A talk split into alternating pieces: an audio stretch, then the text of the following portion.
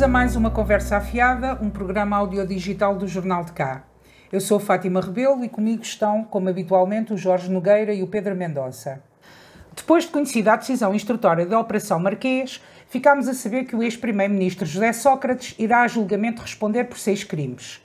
Ivo Rosa, o juiz de instrução do processo, considera que a corrupção existiu, mas o crime prescreveu. Com o país a assistir em direto, o juiz leu durante mais de três horas o resumo da decisão que deita abaixo a maioria dos crimes e liberta Sócrates de mais 20 crimes. Segundo Ivo Rosa, houve muita especulação e fantasia na acusação do Ministério Público.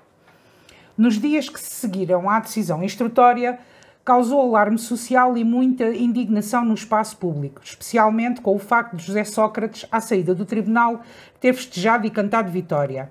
Esta quarta-feira, o ex-primeiro-ministro deu a sua primeira entrevista à TVI, onde insistiu que está inocente e que durante sete anos foi vítima de uma campanha de difamação e de uma cabala política. Entretanto, vai lançar mais um livro onde parece querer ajustar contas com quem, segundo ele, o traiu. Mas uma coisa é certa: Sócrates está politica e moralmente arruinado, e a procissão ainda vai no adro. Uma vez que nenhum de nós é jurista, não será sobre as questões jurídicas que iremos, que iremos debruçar a nossa conversa. Por isso, pergunto-te, Jorge, o que achas desta tentativa de vitimização de Sócrates e das várias reações que a decisão instrutória provocou ao longo da semana? Olá, Fátima. Olá, Pedro. Olá a todos que nos estão a ouvir. Uh, eh, um, a, questão, a questão José Sócrates é, para mim, uma questão uh, já, já antiga. E eu, se me permitem, uh, quero iniciar esta nossa conversa contando-vos, em primeiro lugar, um, um à parte.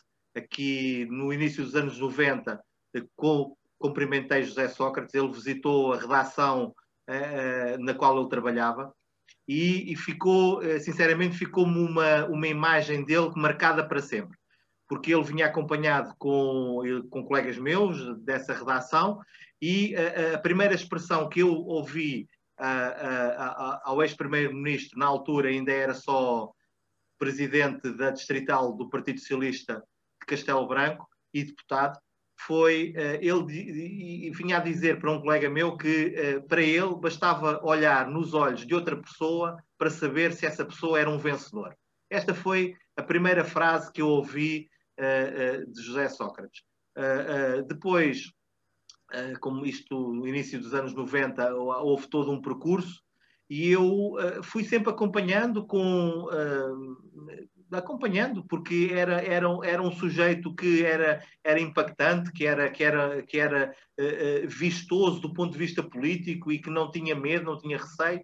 E houve uma altura, este é o segundo detalhe, uh, em que eu uh, quebrei totalmente aquilo que era a, a, a, expectativa que tinha em relação a ele e fiquei com dúvidas que ainda hoje as tenho, mais com, confirmadas hoje. Então foi em agosto, eu, eu recordei-me, foi recordar hoje, em agosto de 2005 foi notícia que ele tinha feito uma viagem, uma, um safari ao Quénia com, com, com os filhos. E eu achei aquilo de tal forma extraordinário que quebrei uh, total, ou seja, fiquei desconfiadíssimo em relação a ele desde dessa altura. E, e, isso significou que eu fui ouvindo, eu conheci e dava-me com pessoas que conheciam muito bem o percurso dele, e já existiam inúmeras dúvidas de todo o percurso inicial de José Sócrates relativamente à Covilhã, relativamente a Castelo Branco. Há inúmeras coisas que já na altura se contavam. Uh, e, e, e, assim, passado, uh, uh, eu já sem muitas dúvidas, já há muitos anos, que tenho uma firme convicção que José Sócrates é um mitómano e que para infelicidade nossa, é um mitómano que se entregou de corpo e alma à política. E, e escolheu, escolheu o Partido Socialista depois de ter militado na Juventude Social Democrata, mas penso, eu sinceramente penso que ele teria tido uma carreira muito semelhante se tivesse continuado no PSD. Uh, eh, isto porque uh, uh, os dois partidos têm, quer PS, quer Partido Social Democrata, por serem tão grandes, às vezes têm uma dificuldade muito grande de ver aquilo que está, identificar aquilo que está mal no seu seio.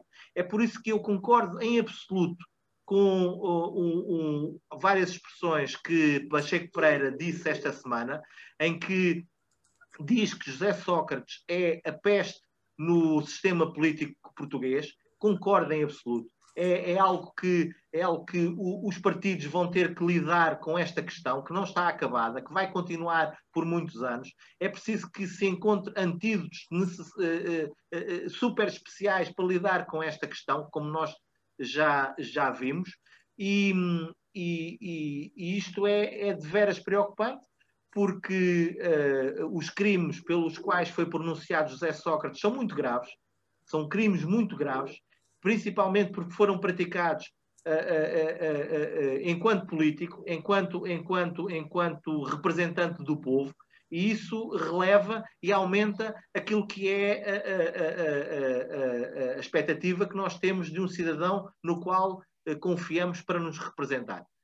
Por isso, é, é, é, eu estou, um, estou convicto que a justiça fará o seu caminho, estou convicto que uh, uh, as coisas uh, vão, vão ter um curso e espero eu que haja uma condenação, sinceramente. Agora, vamos ter todos que esperar, se calhar, muito tempo. E aqui é que reside um problema muito grande para o nosso povo, para o nosso país, é esta espera que nós vamos ter para saber se realmente José Sócrates, pelos crimes que foi indiciado, se é responsável por eles ou não. Pedro Mendonça, uh, o que é que achas desta tentativa de Sócrates vir defender-se no espaço público? E também uh, uh, daquilo que se passou esta semana, não é? De todo este alarmismo que se criou no espaço público depois da decisão de, do juiz Ivo Rosa. Olá a todos, olá Fátima, olá Jorge. Eu acho que José Sócrates vir-se defender uh, uh, está no seu perfeito no seu perfeito na sua legítima vontade e no direito e tudo isso.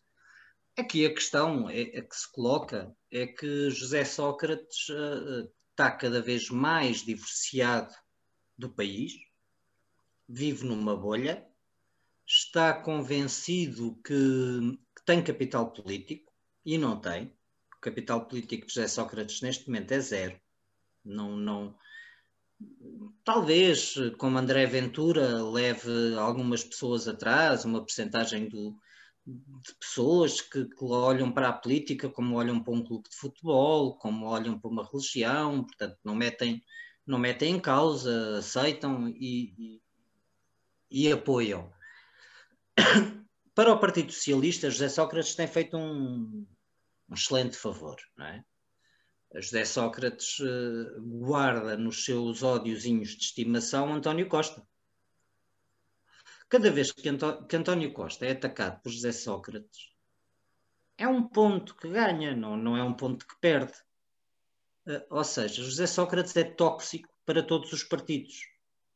É tóxico para o PS, porque qualquer candidato do Partido Socialista que não tenha dito mal de José Sócrates ou que não tenha chamado a atenção sobre José Sócrates no seu tempo certo, é prejudicado. É mau para o PSD, porque cada vez que José Sócrates critica António Costa, separa-se.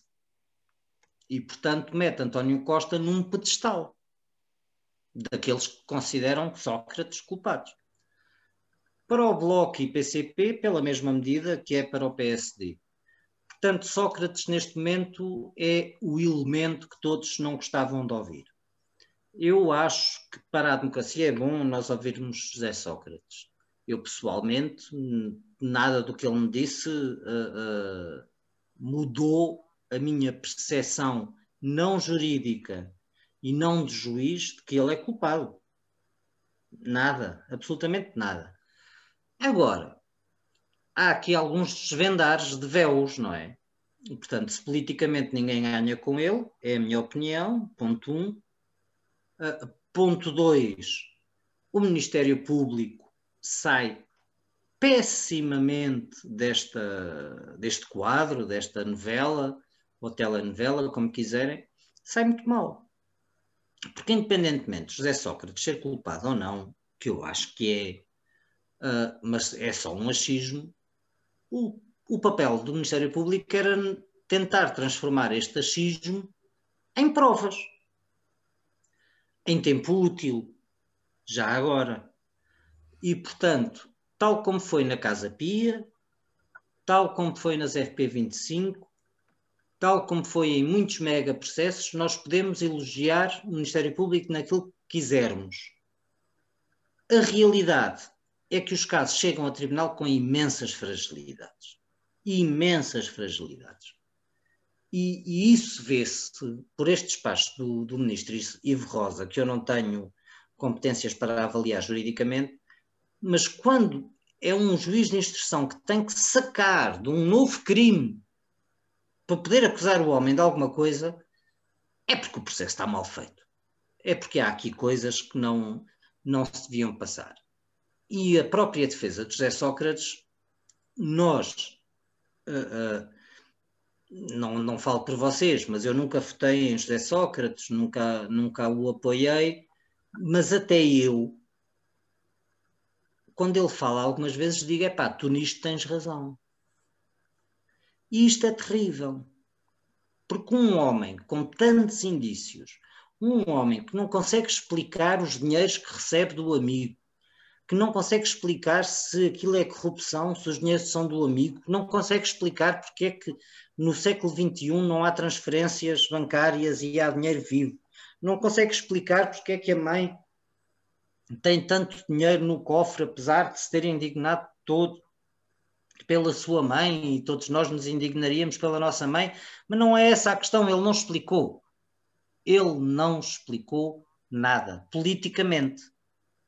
Porque legalmente ele tem que explicar no tribunal. Politicamente ele não explicou. Ele não explicou, por exemplo, que a vida que fez em Paris não é uma vida de estudante. Está tudo doido. Então, mas o, o José Sócrates pensa que uh, uh, dizer que a vida que levou em, em, Paris não era de luxo, que ela deixa de o ser. Era uma vida de luxo. O bairro era de luxo. A escola era de luxo. Que os crimes de branqueamento de capitais são novos? Não, não são novos. Não são novos. Estamos a falar do dinheiro que o amigo dava ou que não dava ou que devolvia. Não são novos. Que o juiz não declarou corrupto. Claro, o juiz não fez um julgamento. Mas o juiz considerou que havia uh, suspeitas suficientes para ele poder vir a ser condenado corrupto. Que Santos Silva nunca apareceu como corruptor. Apareceu! É mais uma mentira de José Sócrates. Apareceu, não de José Sócrates, mas de outra personagem que, entretanto, o juiz Ivo Rosa considerou que o crime prescreveu. Portanto, politicamente, José Sócrates morreu. Não deu conta, esbraceja, tenta manter-se à tona d'água, mas morreu politicamente. E, juridicamente, José Sócrates tem um processo difícil. Porque é fácil uh, desmontar a fantasia do Ministério Público, que era o regime que estava em causa. Que é uma fantasia uh, uh, que interessa à extrema-direita, e isto tem que ser dito, tem que ser dito, ou seja, havia algumas, ou existe, existem indícios, poderiam haver motivações políticas no juiz Carlos Alexandre, no procurador e na sua equipa, porque esses indícios existem, porque não é o regime que está a ser julgado, é José Sócrates. E eles tentaram dizer-nos que era a nossa democracia, o nosso regime que estava doente ao ponto de ter que ser substituído. E isso é falso. O nosso regime está doente, mas é passível de recuperação. O que não é passível de recuperação política é José Sócrates. José Sócrates é o homem. O Rui Tavares disse esta semana que era o homem sem consciência, não é? Quando todo o país está a pôr a mão na consciência e a pensar como é que isto foi possível, José Sócrates não o faz. Eu acrescento que José Sócrates, acrescento ou até contrario, não é sem consciência, é o homem sem vergonha. Porque há mínimos de vergonha aceitáveis que José Sócrates não conseguiu uh, uh, manter. E, portanto, vamos ver uh, agora, juridicamente e politicamente, como é que as coisas se vão passar. O Partido Socialista fez aquilo que qualquer partido tinha que fazer, que é demarcar-se, e o PSD não, não dei conta o que é que fez.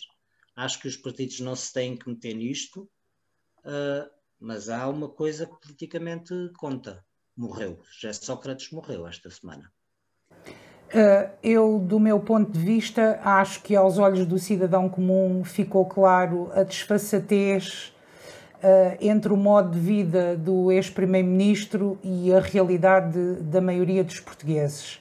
Acho inclusivamente que é a moral uh, o senhor dizer que era um investimento na educação dele e dos filhos dele, sinceramente depois acho que também que ninguém acredita que é possível viver à custa de um amigo, especialmente com estes contornos, estes montantes, e que este amigo seja tenha uma generosidade desinteressada.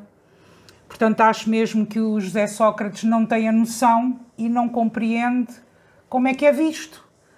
Hum, acho, acho, acho, inclusivamente, que é de rir a bandeiras despregadas, a forma como o senhor tem vindo a público defender-se. Eu, mas isso era eu, eu, eu, eu, eu tinha ficado quieta e calada à espera que passasse e ele não vem, uh, vem chafurdar, portanto, eu, eu realmente eu, eu, concordo contigo quando tu dizes que, que ele não tem a noção, e como já li também esta semana, também concordo que o senhor é tóxico, sinceramente, um, e acho que isto é um triste episódio da, da nossa vida democrática. Uh, por outro lado, também acho que ficou bastante claro aos olhos do cidadão comum, uh, e, e, e, é estranho, uh, a forma como divergem na interpretação da lei os diferentes juízes. Penso que era um, um, algo que as pessoas não tinham a noção, e mais o que esta divergência depois causa, não é? Uh, aos procedimentos e, e, tudo o que origina depois disso, uh, por exemplo, uh, quanto à, à prescrição de, dos crimes, que é uma, uma, algo que as pessoas que eu penso que, que não entendem, não é? Portanto, isto tudo, fica-se com a sensação que, que isto tudo teria sido diferente se tivesse sido outros juízes também me faz um pouco de confusão uh, existirem dois juízes uh, só naquele, naquele tribunal, o, o, o, Ticão, não é? Que ficámos a saber que temos um, um tribunal que se chama o Ticão.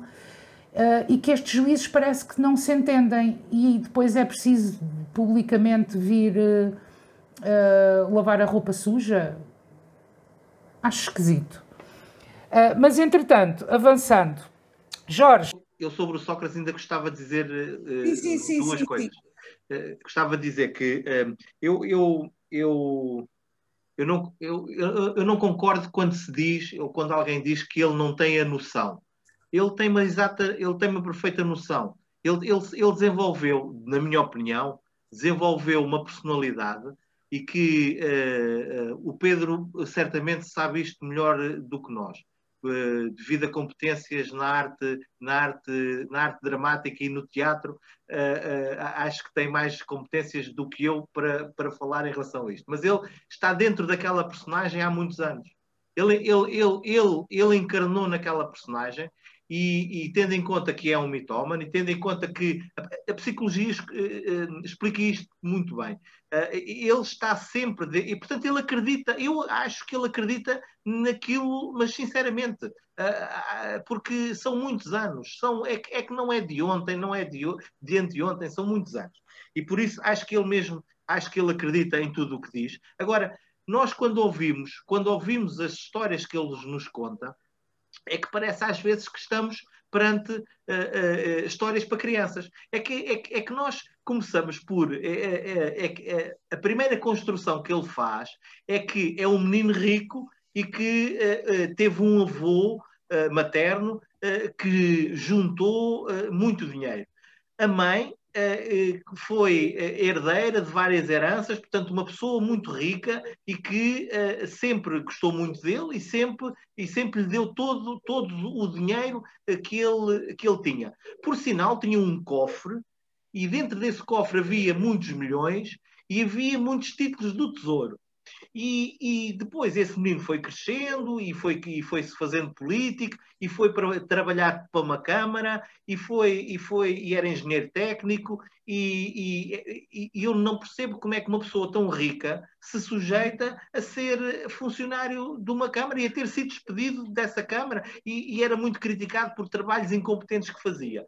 E a mentira foi sempre crescendo, e ele foi sempre dizendo que era um menino rico e que, e que o avô dele tinha sido riquíssimo e que a mãe lhe satisfazia os caprichos e que o cofre estava lá e que dava sempre títulos do tesouro e que iam trocar os títulos e, e os títulos germinavam tal como ervas na calçada. E, e andávamos aqui. A história é para crianças e depois chega a um ponto que, para ainda uh, tornar mais básico esta história, isto é, é, tudo esquecido por ele, o avô rico, a mãe rica, o cofre, os títulos do tesouro, e nasce um amigo que deve ser, certamente, reencarnou no avô. Ou seja, o avô reencarnou neste amigo. Que um amigo super rico, ainda é mais amigo dele do que a própria mãe, e ainda lhe dá mais milhões do que a própria mãe, e então temos aqui assim, e esta é uma história para crianças deliciosa. Eu acho que isto dava um, um excelente conto Uh, agora, o azar que nós tivemos enquanto portugueses é que esta é uma história que é-nos contada por, um, por uma pessoa que foi primeiro-ministro deste país e por uma pessoa que teve uma responsabilidade imensa na, nos destinos, na condução uh, uh, uh, dos destinos de um país e que durante o seu mandato, durante a sua gestão, houve uma quebra imensa de inúmeras empresas que uh, eram, eram uh, as fortalezas deste país que caíram durante o seu reinado. E hoje é tristíssimo quando nós olhamos para toda, para toda esta história, e eu fico. Uh, o meu pesar é que vamos ter que aguentar com isto tudo durante muito mais anos. Eu só espero é que os partidos tenham. o Partido Socialista está, está sempre mais implicado que todos os outros, mas tem feito o caminho, tem, tem, tem sabido fazer o seu caminho, até porque José Sócrates dá todas as oportunidades para que o Partido Socialista se demarque totalmente. Se demarque totalmente, portanto, temos aqui assim uma, um, um, um homem que eu concordo em absoluto que jamais será político, uh, jamais, acho que não tem condições uh, uh, a qualquer nível, e por isso é, é com pesar que eu olho para esta história toda e, e lamento imenso que ela vá demorar ainda tantos anos. Pedro. Eu, eu a, toxicidade, a toxicidade de José Sócrates é tão grande que cada vez que ele aparece, não é só ele que aparece. É, é uma velha política, não é? E cada vez que ele aparece, eu, por exemplo, lembro-me da, da história dos submarinos, que na Alemanha foi considerado uh, um ato corrupto sobre políticos portugueses e em Portugal não. E nós sabemos, falo Paulo Portas. Cada vez que eu ouço José Sócrates, eu lembro-me de Aníbal Cavaco Silva, que fez tudo para uh, não falar das suas relações com Ricardo Salgado e do seu enriquecimento ao ponto de poder comprar uh, uh, um lote de terreno em frente ao mar numa zona muito, muito rica. Portanto, José Sócrates é um bocado a imagem daquilo que se passava em Portugal no Bloco Central desde o 25 de Abril. Porque metem a puros o PS, mas também metem a puros o PSD. Aqui a grande questão é a justiça, que foi o que falámos no, no programa passado. E é a justiça é que não pode ficar, ou não deve ficar mal vista por ser tendenciosa. Uh, José Sócrates, a meu ver, e, e visto de fora e só como análise política, tem razão quando se queixa do, do juiz Carlos Alexandre, tem razão quando levanta suspeitas sobre porque é que foi aquele juiz e não foi outro, mas depois não tem razão nenhuma quando coisas simples ele não consegue explicar como não consegue explicar Paulo Portas, como não consegue explicar Aníbal Cavaco Silva, como não conseguem explicar N personagens do PS e N personagens do PSD e do CDS.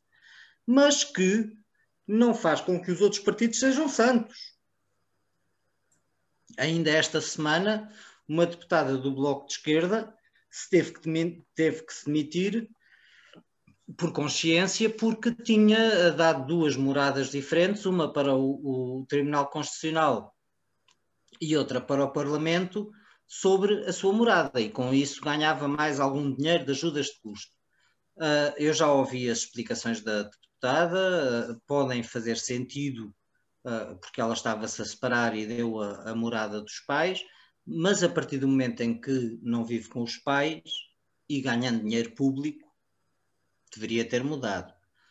Também há histórias destas no PCP, nas autarquias do PCP. Atenção, uh, uh, com isto eu quero dizer que não são o PS e o PSD os, os únicos cancros de como é que se diz, desconfiança do país.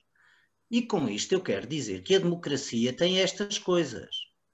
É mais difícil nós vivermos em democracia com José Sócrates, que, a meu ver, teve uma ação importante enquanto primeiro-ministro do país e em algumas áreas, nomeadamente na, na, na, investigação tecnológica, no avanço tecnológico, na questão da, da, das energias renováveis. Mas José isso, Sócrates, foi, isso, isso foi um, ministro. O ministro é, exatamente. E um bom primeiro-ministro, a dada altura. A questão é que, por ter sido um homem que pôs o país a andar em certos setores que estava parado, não justifica o ganho próprio, não justifica aquilo que o ministro Ivo Rosa diz, o mercanjedar, ou como é que se diz, ou seja, o tipo pôs em leilão a figura de primeiro-ministro. Isto é o que o juiz diz que existem indícios suficientes para ir a tribunal. Da mesma forma que eu tenho grandes dúvidas que aquela declaração de Aníbal Cavaco Silva sobre o BES, dos portugueses poderem estar descansados, possa ter relação com os donativos que Aníbal Cavaco Silva recebeu enquanto candidato do grupo BES. Portanto, as coisas não são tão simples, não é só Sócrates. Sócrates é, como diz o Jorge, um mitómano. E, portanto, é um tipo que aparece sem vergonha nenhuma na cara, digo eu, a defender-se de coisas indefensáveis e a dar espaço para a extrema-direita dizer que o regime democrático é o problema. Não é. Porque num regime ditatorial isto não estava na praça pública. Isto era ocultado. E é isto que as pessoas têm que perceber: é que a democracia é o pior do sistema, é, o, é o, o, um péssimo sistema, mas o melhor dos outros todos. Ou seja, nós em democracia estamos aqui a dizer mal de José Sócrates. Eu ainda acrescento um ex-presidente da República e um ex-ministro da Defesa e de Estado e estamos a, estamos a falar. Se fosse, uma, se fosse uma ditadura, José Sócrates ainda lá estava, como teve Salazar 48 anos, que era outro doido, que achava que Portugal era a cabeça de império como se estivéssemos no século XVIII ou XIX. Portanto, Sócrates é a nossa montra, a montra de Portugal, para o bem e para o mal. Uh, e não é comparável a qualquer outro caso, peço desculpa. E não é sim, é comparável, não é comparável. Sim, Jorge, sim, tens razão. Sócrates beneficiou das mesmas leis que prescreveram os alegados crimes de Isaltino Moraes, presidente da Câmara de Oeiras. Uh, Jorge, achas que se fica com a sensação de que os crimes de colarinho branco saem impunes? Eu, eu, eu às vezes há, tenho dias que não sei o que pensar em relação a isso, Fátima. Eu, eu fico sempre espantado. Eu, eu, eu, eu, eu acredito muito na reinserção social. Eu acho que o nosso sistema, o nosso sistema de justiça é um bom sistema porque visa sempre a reinserção daqueles que foram condenados. E eu concordo com um sistema assim. Eu acredito na matéria humana, eu acredito no homem, eu acredito na mulher e acredito na recuperação. Agora, o que eu pergunto sempre é porque é que é na política que eles se vêm a recuperar? Que, que se recuperem noutra atividade qualquer. Porque uma pessoa é, é, é, é que depois é desprestigiante uh, para, para, para a política o facto de nós termos uh, uh, partidos que fecham os olhos a questões que são de uma gravíssima responsabilidade ao nível da ética, ao nível daquilo que uh, uh, temos que dar de exemplo para o cidadão comum, cidadão esse que não é uh, que não anda a traficar influência, que não anda a, a desviar dinheiro, que não anda que não anda a, a, inventar coisas sobre a sua vida. Os partidos têm cada e, e principalmente, e volto a dizer, eu sou militante do, do PSD e acho que nesta nesta nesta nesta questão PSD e PS estão irmanados uh, e têm que, e têm que uh, ajudar a resolver um problema que é do país. E, e, e isto é, tem a ver com o, os, os, critérios uh, e a responsabilidade que, que, os, que ambos os partidos têm ao olhar para os seus militantes. Porque há demasiados casos. Esta semana uh, uh, foi notícia Uh, mais um caso, e depois as coisas tendem a, acontecer sempre aos mesmos. Há um azar, há sempre um azar, porque são sempre os mesmos uh, que ficam sob suspeita da justiça, e, eu não quero dizer que sejam condenados, eu acredito na sorte e no azar, mas também sei que a sorte nos dá sempre muito trabalho. Por isso também acredito que o azar deverá dar algum trabalho a algumas, a algumas destas pessoas. E, e, e para com isto dizer que mais uma vez, é, é, é, é para mim inadmissível que pessoas que foram condenadas, foram condenadas em primeira instância, que foram condenadas na relação, e estou a falar de deputados que tiveram uma importância muito grande ao nível distrital, porque foram dirigentes distritais de um partido, no caso o Partido Socialista, e que foi eh, condenado e continuou e foi reintegrado para a política e a política nunca, nunca se afastou dele e ele nunca se afastou da política. Agora está envolvido em mais um caso.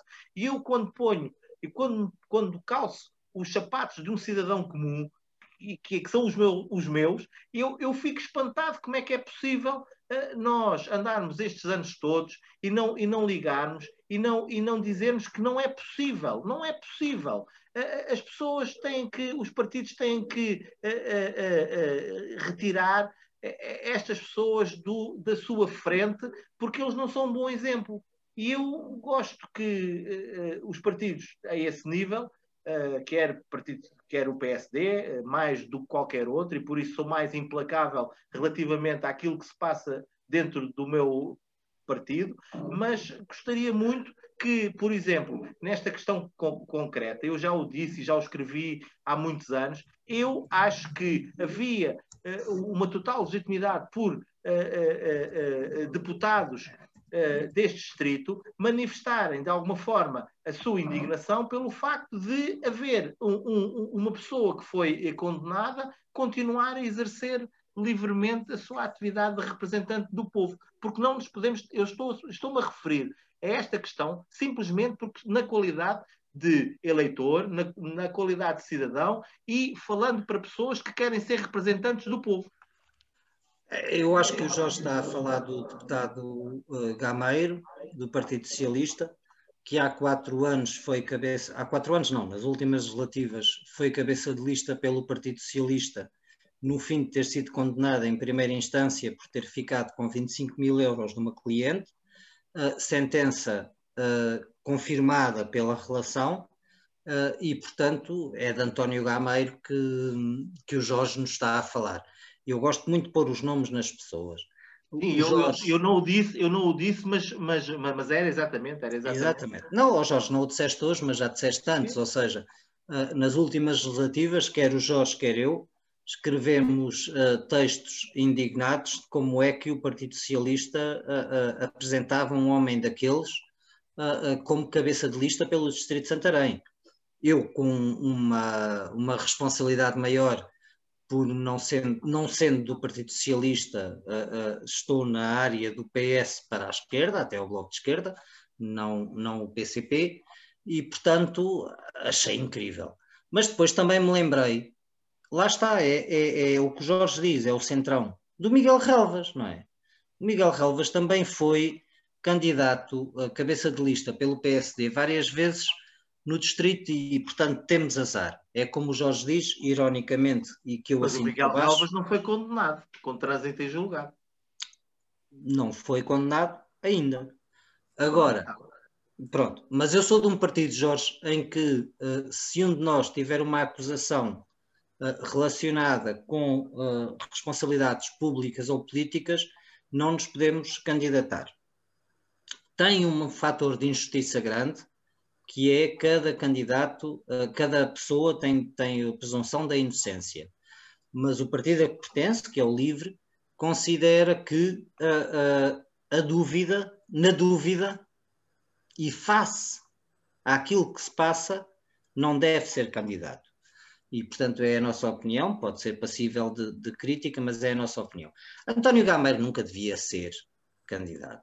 E António Gameiro, neste momento, está a ser, e isto só vem dar razão àquilo que eu e o Jorge dizemos, caso as acusações tenham sentido, que é António Gameiro é agora acusado num caso de corrupção que envolve uma autarca do PSD. Portanto, há aqui um sentido que os partidos do poder têm que tirar.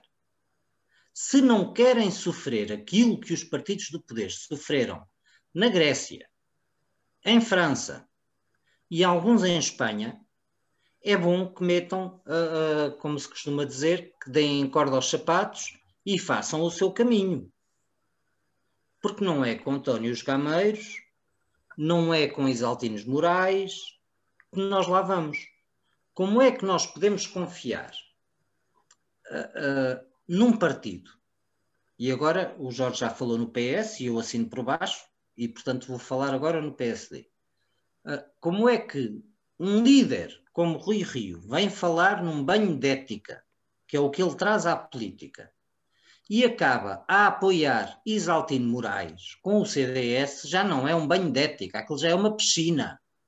Não é? Aquilo é uma piscina onde todos vão tomar banho em ética e o cidadão comum olha e diz: não há vergonha. Não há vergonha. E depois os cidadãos das suas terras, da terra de Isaltino, dizem: sim, ele rouba, mas faz. E na, na democracia, quando entramos no ele rouba, mas faz, entramos na, na ditadura, não é? Ou seja, Salazar punha muita gente na prisão, mas fazia. E não, meus amigos. Há que fazer as coisas, há que fazer aquilo para que fomos eleitos, sem roubar, sem prender, sem condicionar a liberdade de imprensa e a liberdade de expressão porque assim que metemos um pé nestas causas e de uma forma errada, nós estamos do lado errado. E, portanto, quem nestas autárquicas estiver do lado de António Gameiro, de Isaltino Moraes e outros que tantos, estão do lado errado. Porque, mesmo que sejam inocentes, não deviam ser candidatos. Deviam ter o pudor de se defender e só no fim voltar à, à praça pública e aos cargos públicos. E eu acho que tem que ser uma coisa que não é a lei da República a impor, mas é uma coisa que os partidos deviam tomar em consideração.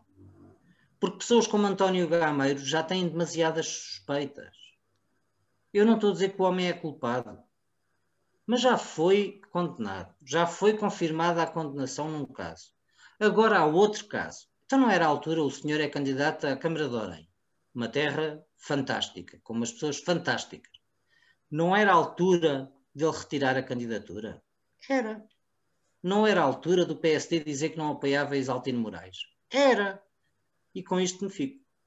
Eu acho que, sinceramente, acho que a questão aqui reside toda uh, no poder. O poder é inebriante e, e, e, depois, para mim, também há aqui uma outra situação uh, que é o salário dos políticos.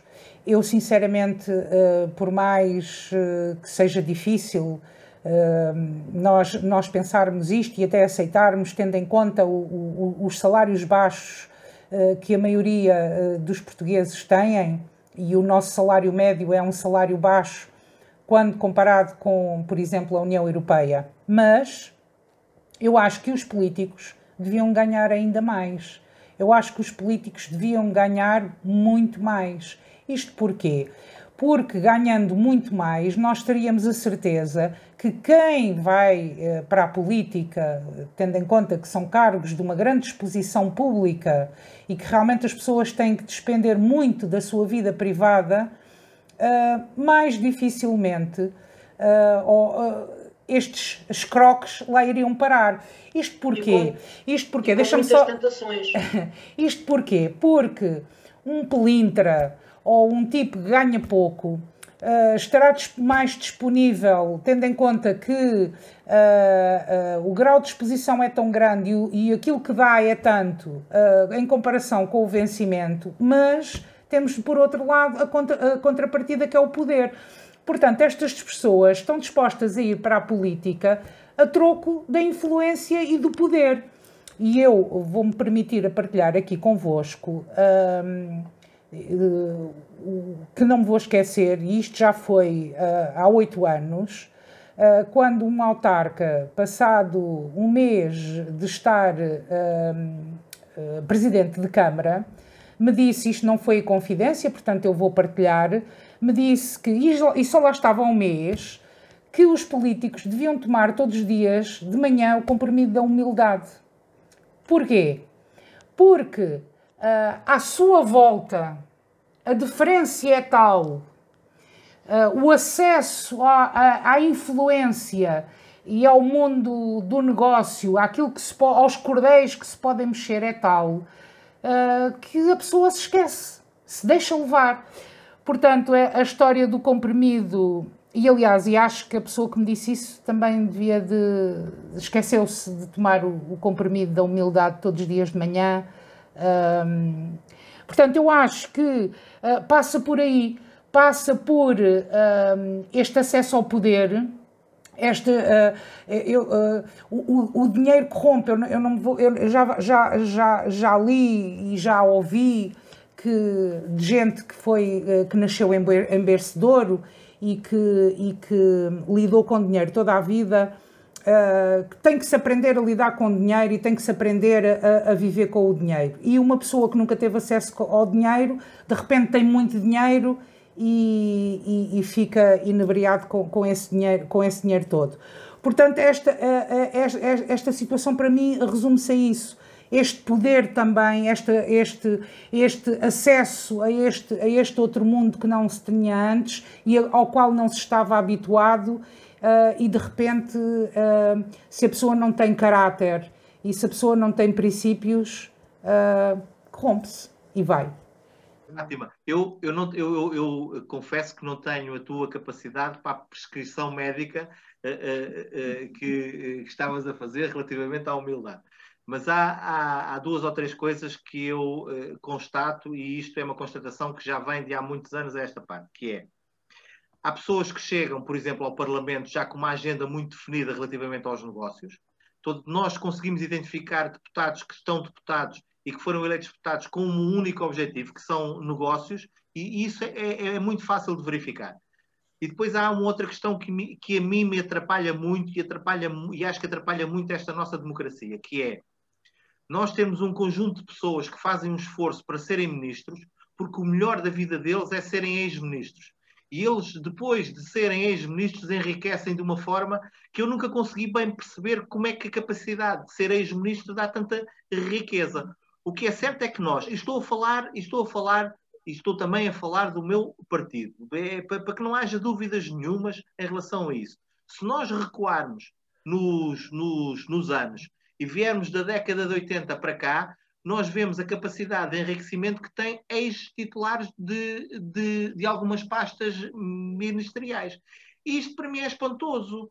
É espantoso como é que é possível. É espantoso. Todos os dias eh, que nós somos confrontados com isto, uh, somos, uh, devíamos ter explicações. Eu acho que hoje nos faltam muitas explicações e falta um crivo muito sério. Os cidadãos têm que, de uma vez por todas, ser exigentes naqueles que, que, que são os seus representantes. Nós nós temos, temos, temos condições, nós, os cidadãos, temos condições para ser mais exigentes relativamente àquilo que é o crivo partidário. Eu sei que os partidos são máquinas muito poderosas, são máquinas que às vezes escutam um pouco o, aquilo que é a voz do povo, mas nós, nós temos que impor aqui algumas regras, porque há, há, há, há inúmeros casos que fazem muito mal à democracia, que fazem muito mal àquilo que nós queremos para, para o nosso país, para o nosso Conselho, até porque nós hoje estamos, somos confrontados com uma realidade partidária, partidos pequenos que estão em crescimento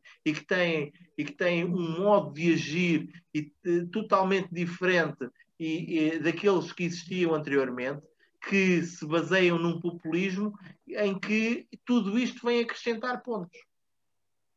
Eu quero dizer, uh, uh, quero complementar isto que o Jorge acabou de dizer. Como é que as pessoas, algumas pessoas, saem do governo e de repente enriquecem? Isto tem muito a ver com os períodos de nojo de, quem faz negócios nas pastas onde esteve.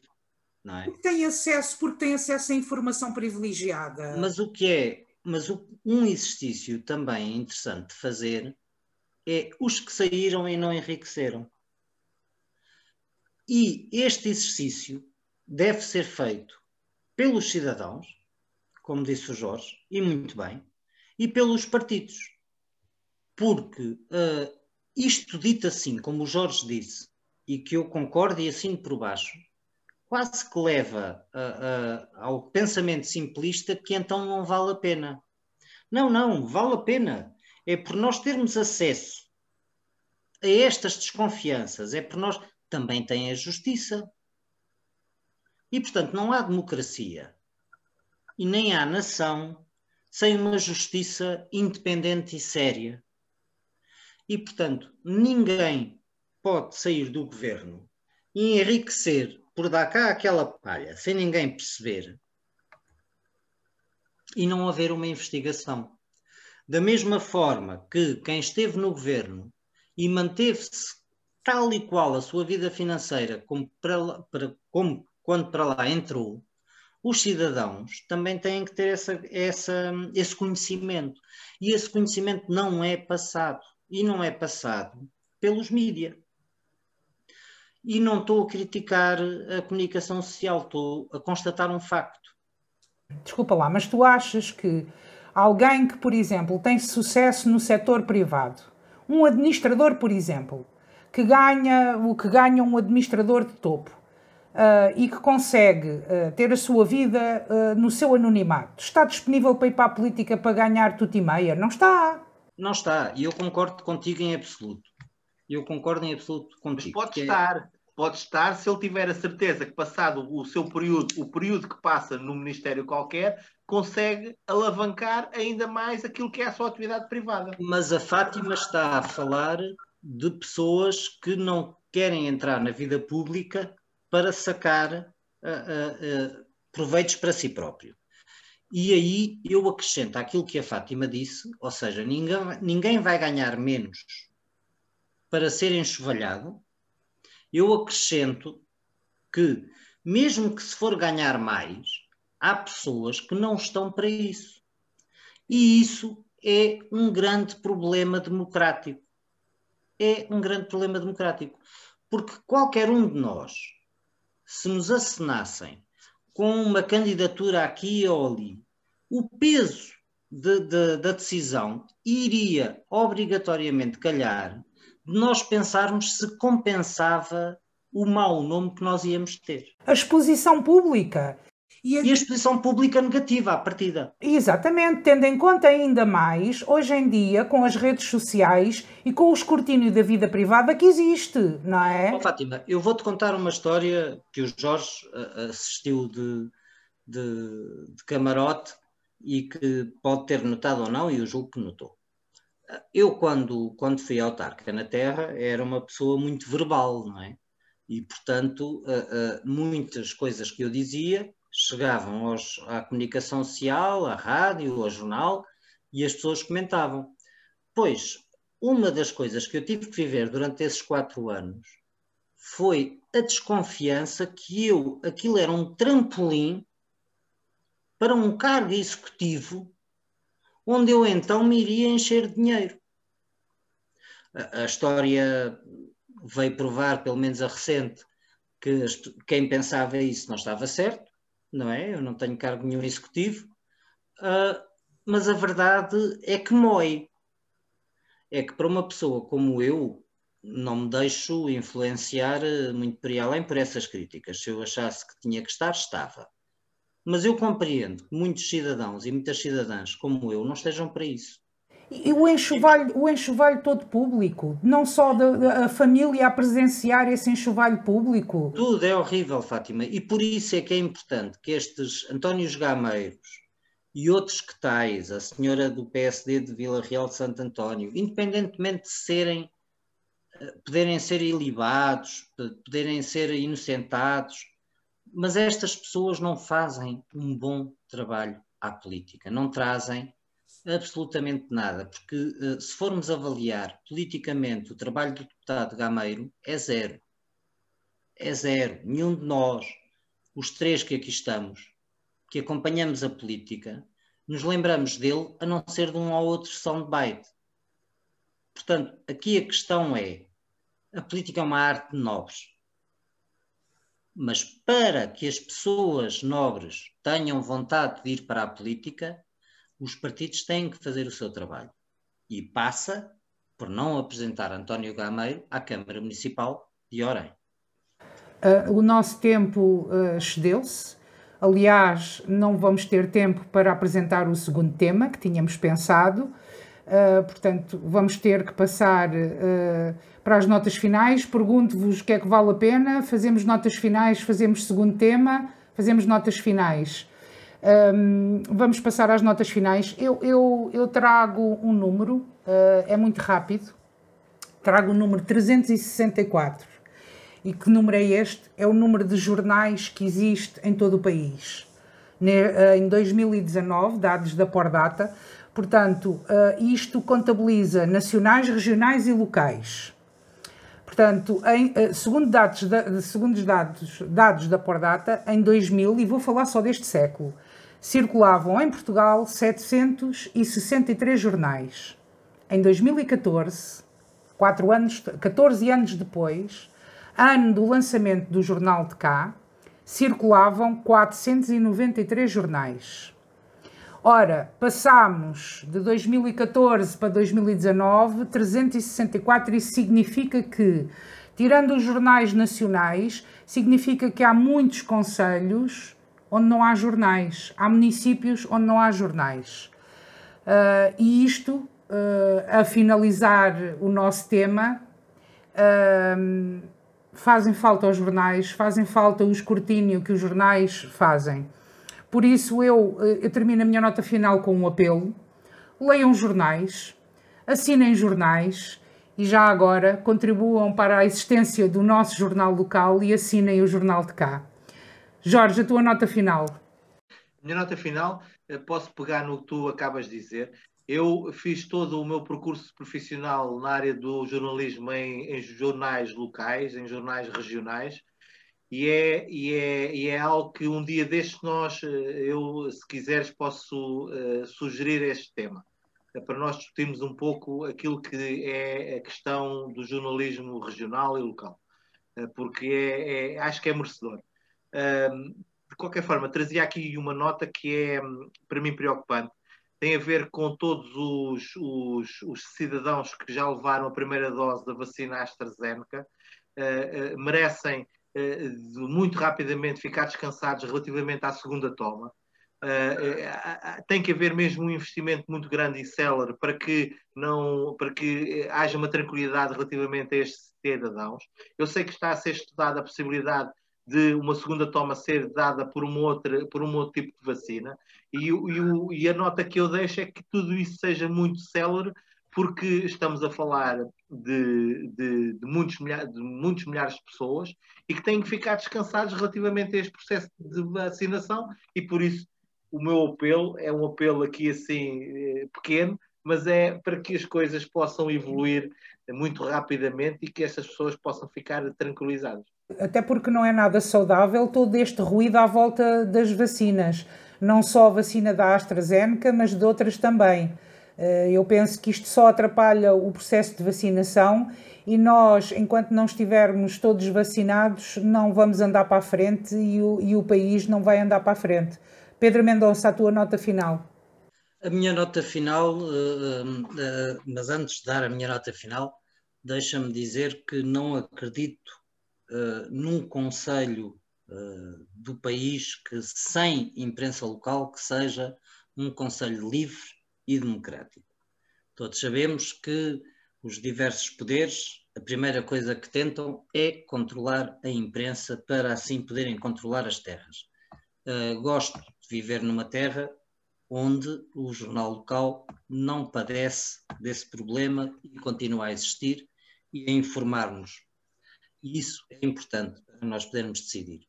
A minha nota final passa sobre o coronavírus e a incidência em Portugal, que sobe, mas continua a ser o país com menos casos de Covid.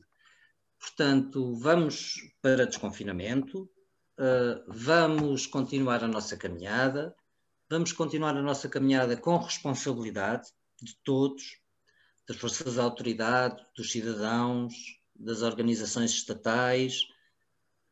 Meus amigos, uh, não está só connosco, mas está muito connosco. E, portanto, vamos manter-nos com o devido distanciamento, com as máscaras e vamos seguindo as orientações do governo que nascem também das orientações técnicas. Nem sempre acertam e, portanto, na dúvida, cuidado. Vamos todos ter cuidado para Portugal disparar e nós podermos uh, ter trabalho, ter uh, uma vida saudável e, e temos que ultrapassar isto. E é connosco. E, e, ficamos por aqui. Só, só quero ainda reafirmar e pegar naquilo que tu disseste. Um, é muito difícil ter um, um, um, jornal local e um jornal local existir. Há essa tentativa do poder de, de, de controlar o jornal. Uh, nós, e eu falo por mim enquanto diretora deste jornal, temos a nossa consciência completamente tranquila até porque o, o, o poder que é do Partido Socialista acusa-nos de dar demasiada voz à oposição, que é o Partido Social Democrata. O Partido Social Democrata acusa-nos de dar muita voz ao poder, que é o Partido Socialista. Ora, se assim é, eh, se não agradamos nem a gregos nem a troianos, significa que estamos a fazer um bom trabalho. Uh, apesar de haver muitas vezes, e corre aí à boca, que somos o jornal do regime, não é verdade, e que estamos reféns do, como eu já ouvi dizer, e que acho que é uma expressão péssima, o dinheirinho da Câmara, não é verdade. Mal de nós se estivéssemos à espera da Câmara Municipal ou do dinheiro da Câmara Municipal, portanto, nada disso é verdade. Uh, existimos graças a, a, a empresas que uh, mensalmente nos apoiam com anúncios e existimos também graças aos nossos leitores que assinam o jornal e os que compram o jornal em banca. Uh, ficamos por aqui.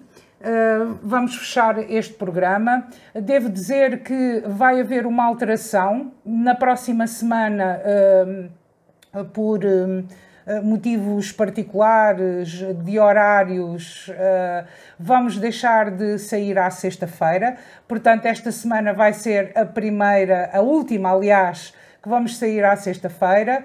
Isso uh, significa que na próxima semana uh, não estaremos cá na sexta-feira, vamos estar na terça. Portanto, sigam-nos uh,